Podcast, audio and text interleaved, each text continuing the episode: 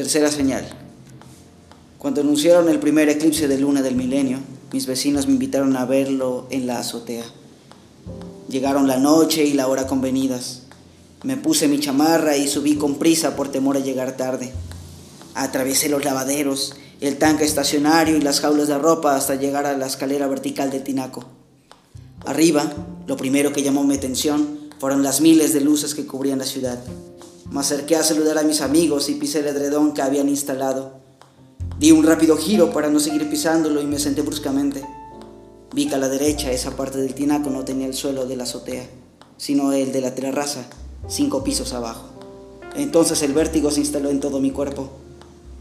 Pretendí tranquilizarme con la luna, pero no me cautivaron sus tonos de sangre.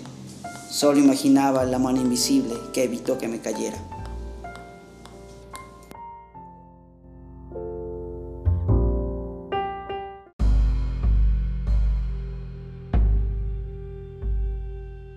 Will Rodríguez, la línea perfecta del horizonte.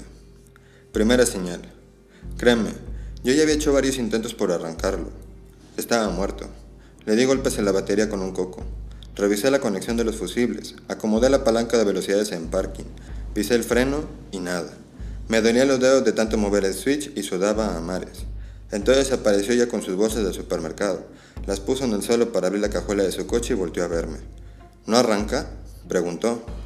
No, le dije. Me pidió que lo intentara otra vez y el automóvil arrancó como cuando nuevo. Te juro que era un ángel. No recuerdo su rostro ni su vestido, ni si era rubia o morena.